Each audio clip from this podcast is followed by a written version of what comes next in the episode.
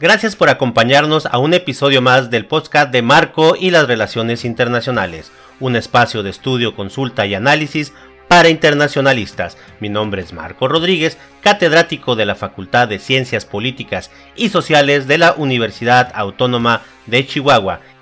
El tema a tratar el día de hoy será los actores internacionales.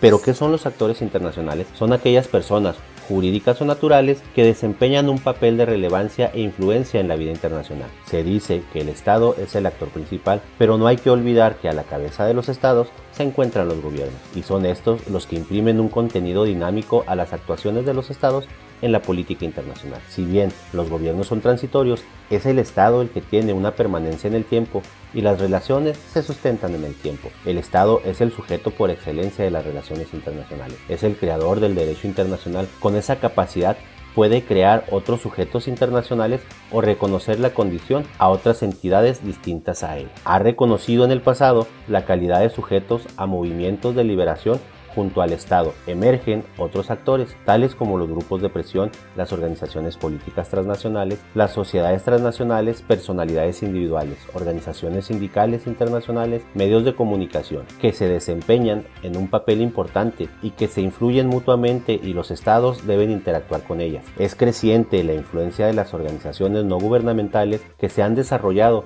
al margen de los estados y otras veces protegidas por los estados. Recientemente el Estado ha reconocido al hombre como sujeto de las relaciones internacionales. El Estado es la nación políticamente organizada. La nación no es sujeto del derecho internacional mientras no se constituya en Estado. Existen naciones sin llegar a tener la condición de Estado y estados integrados por diversas naciones, incluso naciones que pertenecen a dos o más estados. Sin embargo, la actuación de los estados en la vida internacional se realiza por medio de las autoridades que dirigen estos estados, es decir, de sus gobiernos. Los gobiernos asumen la acción dinámica de los estados y conducen las relaciones internacionales de acuerdo con sus propios objetivos. Algunos tratadistas han hecho diversas calificaciones de los estados. En general, se clasifican de la siguiente manera. Superpotencias, grandes potencias, potencias intermedias, medianas y pequeñas y microestados. Y sus principales características son, en el caso de las superpotencias, actualmente Estados Unidos ha pasado a ser el único estado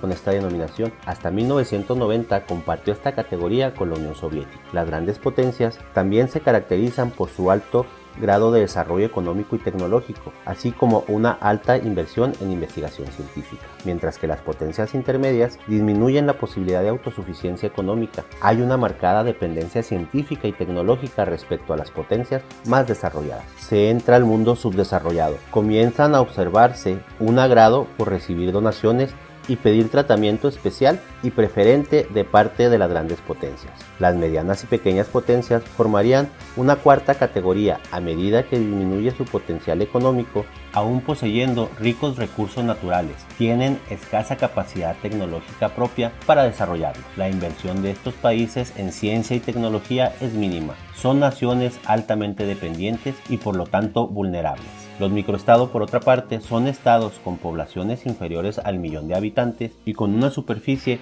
no muy superior a los mil kilómetros cuadrados. Dentro de esta clasificación podremos encontrar países como Andorra, Mónaco y el mismo Vaticano. Por otra parte, encontramos a los actores no gubernamentales. Existen otros actores al margen de los estados que tienen gravitación internacional. Dada la dinámica que ha traído el proceso de globalización en las relaciones internacionales y la influencia que personas o entidades diversas ejercen en el acontecer diario, se han multiplicado los entes que entran en juego en la toma de decisiones de los estados y que tratan de hacer oír sus opiniones y ejercer influencias. Dentro de estas eh, clasificaciones vamos a encontrar nosotros las organizaciones sindicales y patronales internacionales. En 1919 se creó en La Haya la Confederación Internacional de Sindicatos Cristianos que fue sustituida en 1968 por la Confederación Mundial del Trabajo con sede en Bruselas. Tenemos también las empresas transnacionales. Son grandes organizaciones con intereses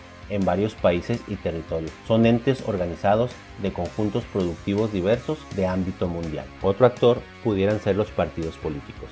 La internacionalización política e ideológica de los partidos políticos en una constante histórica. El proceso se ha acelerado por la estrategia de bloques que ha caracterizado la posguerra. Hay internacionales de partidos liberales, demócratas, socialistas y socialcristianos. Otros actores pueden ser la iglesia, las congregaciones religiosas, los medios de comunicación, artistas, deportistas, filósofos y pensadores, en fin, cualquier líder de opinión. También las organizaciones internacionales que se han incorporado como otro tipo de actor en la vida internacional. Las organizaciones internacionales son entidades creadas por los estados para cumplir finalidades específicas. Sus debates y decisiones tienen gran cobertura en los medios de comunicación. Asimismo, las organizaciones no gubernamentales. Un comentario general acerca de este tipo de organizaciones de gran influencia en los organismos internacionales es que el origen de estas organizaciones en gran medida es un fenómeno del mundo occidental y de su sistema democrático. Se ha desarrollado sobre la base del derecho a la libertad de asociación. Las sedes de la gran mayoría de ellas están también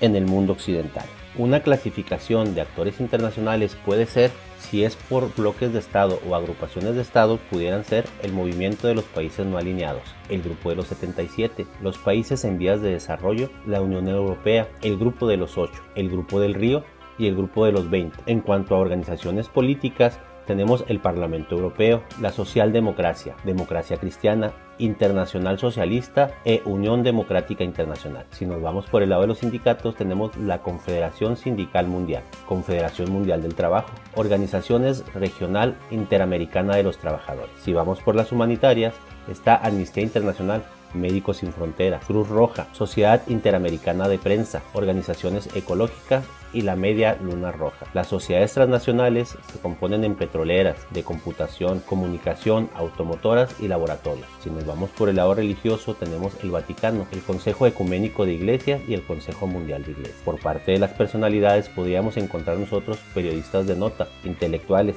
secretarios generales de organismos internacionales. En la clasificación de organismos internacionales la Sociedad de Naciones Unidas, agencias especializadas, organismos internacionales regionales, bancos internacionales y regionales.